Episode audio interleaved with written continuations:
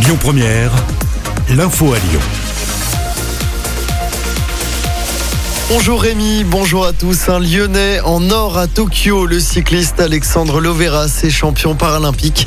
Il a remporté la médaille d'or avec Corentin Hermenot en contre-la-montre sur route de la catégorie B.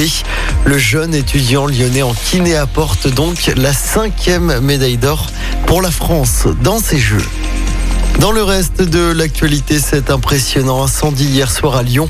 Le feu a pris dans un appartement situé au quatrième étage d'un immeuble de la rue Pasteur dans le 7e arrondissement.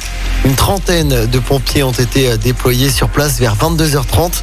Il n'y a pas eu de blessés, mais les dégâts matériels sont très importants. 200 mètres carrés sont partis en fumée.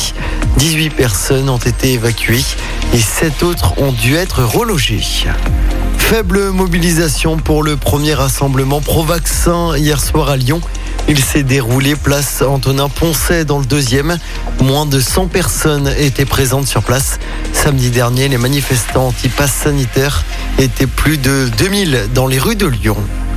Le télétravail obligatoire, c'est bientôt terminé. Dès demain, le gouvernement n'imposera plus un nombre minimal de travail à distance.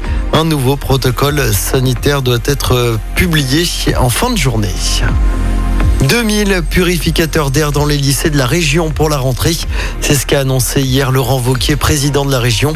1400 sont déjà installés, 600 supplémentaires vont donc être installés. Des capteurs de contrôle de la qualité de l'air seront également mis en place dans les lycées de la région. Bonne nouvelle hein, pour les automobilistes. Après quatre mois de fermeture, le pont de Couzon va rouvrir à la circulation et ce dès demain. L'ouvrage était fermé aux véhicules depuis le 23 avril dernier, après le passage d'une bétonnière qui l'avait fortement endommagé. Des travaux ont été menés cet été.